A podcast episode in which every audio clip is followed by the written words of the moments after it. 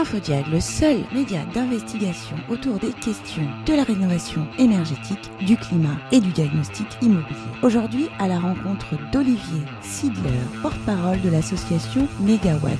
Et on va parler encore une fois du DPE. C'est parti. La, la première question, j'ai envie de dire, allez, on va aller dans la provocation. Est-ce que le DPE n'a pas raison? Est-ce qu'il est Par pas en à train quoi? de nous dire qu'en France, il y a un petit souci au niveau des passoires énergétiques? Oui. Les diagnostiqueurs ont commencé à faire des diagnostics et tout le monde a dit là là, il y a beaucoup trop de logements de classe F et G.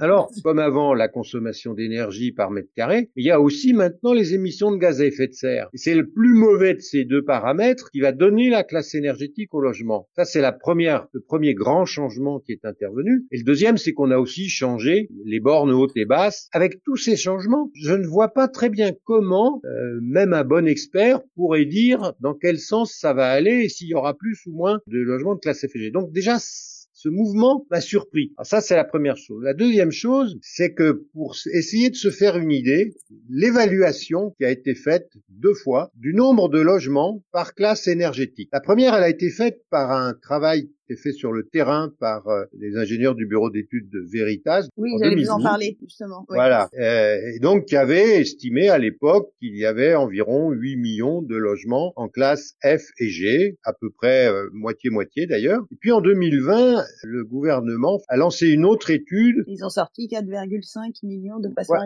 énergétiques. Voilà, 4 4,8. Ça fait quand Oui. même un changement qui est important. Et quand on regarde bien, moi je le dis très franchement, la méthode qui a été utilisée était vraiment pas très claire, pas très précise, plutôt contestable de la démarche. Il s'agissait de réduire le nombre de logements de classe F et G, puisque dans la loi, les classes F et G devaient sortir euh, de leur statut de classe F et G d'ici 2028. Donc s'il y en avait trop, on pouvait pas le faire. Est-ce que vous nous dites que, en gros, tout ça, c'est de la communication? C'est une erreur grave d'évaluation du nombre de logements dans chaque classe énergétique. C'est-à-dire qu'il n'y a pas 4,8, il y en a plutôt 7, 7 millions de logements. Dans la naïveté pendant 30 secondes. Tout ça, ça part d'un bon sentiment. On a fait tout ça pour permettre aux Français, justement, de pouvoir vivre, de ne plus vivre dans des passoires énergétiques et d'être euh, dans, des endroits bien isolés, bien chauffés. euh, C'était ça l'objectif de, tout- de, de cette démarche, non? Ben, je ne vois pas en quoi l'évaluation du nombre de logements en classe F et G améliore la situation des gens qui sont dans les logements de classe F et G. Non, Bah, On évalue une- d'abord et après on prévoit des rénovations, non? Mais vous n'avez pas besoin de savoir combien il y a de logements dans les classes F et G pour faire ce travail qui est absolument nécessaire. Ce que vous dites est frappé au coin du bon sens. Il faut les rénover. Sauf que euh, une obligation de par la loi d'avoir rénové les classes F et G d'ici 2028. Donc s'il y en avait 8 millions, c'est évident que c'est pas possible en, en 8 ans ou 9 ans. Ça en fait un million par an. On est trop de logements à rénover d'ici 2028. On a préféré dire en réalité il y en a pas 8 millions mais il y en a 4 millions 8 et, et c'est là la grande erreur. J'ai comparé le pourcentage de logements de classe F qui était sorti des premiers diagnostics 1er juillet par rapport aux deux enquêtes, celle de Phébus d'une part et celle qui a été faite récemment, que les retours de terrain sont quasiment au niveau de, des pourcentages que donne l'enquête Phébus et très loin des pourcentages de classe F et de classe G faits par le, le ministère. Me- Olivier, c'est fou ce que vous êtes en train de nous dire. C'est-à-dire qu'il y a une enquête indépendante à Phébus qui a été faite qui s'approche plus de la réalité et une enquête qui a été faite par le ministère qui ne s'approche pas trop de la réalité. La question, c'est pourquoi le ministère ne s'appuie pas sur de vrais experts? disons qu'il y a, je pense qu'il y avait une volonté de minimiser le nombre de logements, ce qui a été fait.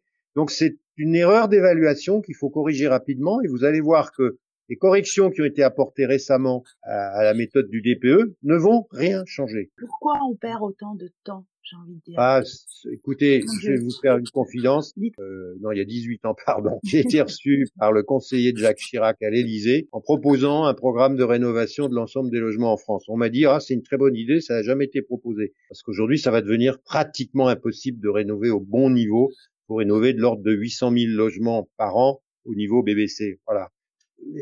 Fixons-nous des objectifs réalistes. Prétendre qu'on va rénover 8 millions de logements d'ici 2028, c'est tout à fait impossible.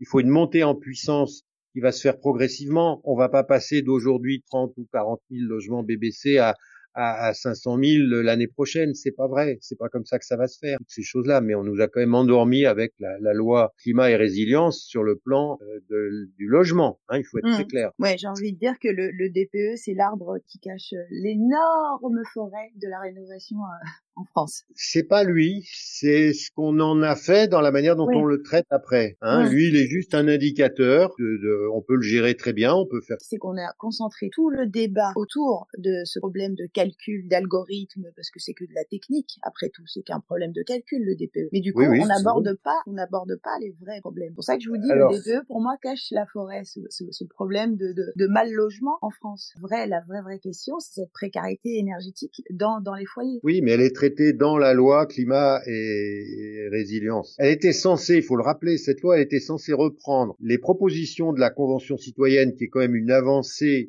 sur le plan euh, démocratie, qui était, qui était phénoménale. Sauf qu'on s'est assis sur toutes les mesures qui sont proposées. La première d'entre elles, c'était rendre obligatoire la rénovation des logements au niveau BBC. C'est ça qu'aurait dû déclarer, décréter la, la, la loi euh, climat et, et résilience. Elle a juste demandé, dit aux gens qui étaient, qui louaient des logements de classe F et G, pourraient plus les louer si, si ces logements étaient toujours en classe F et G en 2028 ou en 2025 selon le niveau de la classe. Tout. Voilà, on, on, on arrête de louer. Stop, le problème n'existe plus. Les personnes qui vivaient dedans, on se pose pas la question. Le- la personne qui est propriétaire du bien, on se pose pas la question et on décide simplement de dire on arrête de louer. Bah, c'est un peu ça. Quelle solution vous proposez? Donnez-nous un peu d'espoir, Olivier.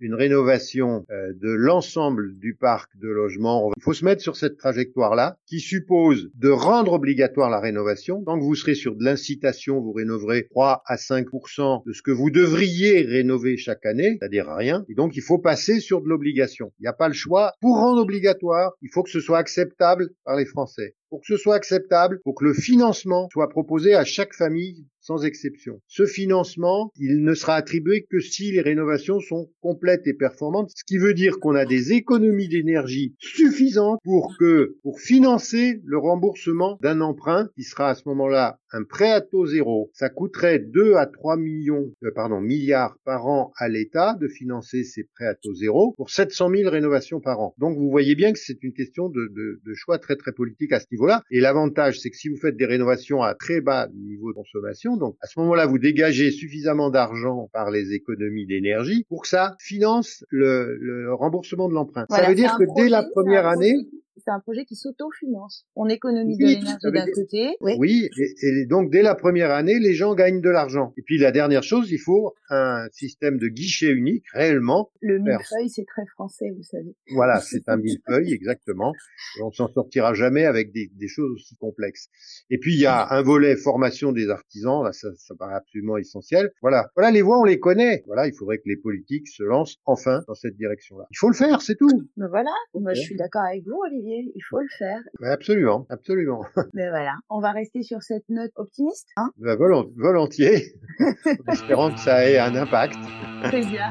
Merci beaucoup, Olivier, d'avoir répondu à nos questions et euh, retrouvez l'association d'Olivier Megawatt.org sur Internet. Merci, Olivier. Je vous en prie. À très bientôt.